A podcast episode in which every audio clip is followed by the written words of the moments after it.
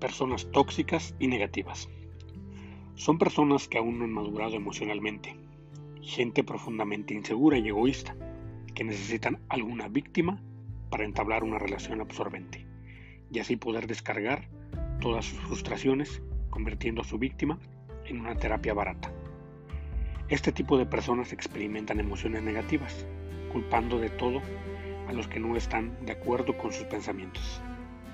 Son agresivos, manipuladores y manejan la información a su conveniencia. ¿Tú eres de esas personas que critican a otras sin estar presentes? Aún estás a tiempo de cambiar tus actos tóxicos a nutritivos y disfrutar de la vida con responsabilidad. Tú decides.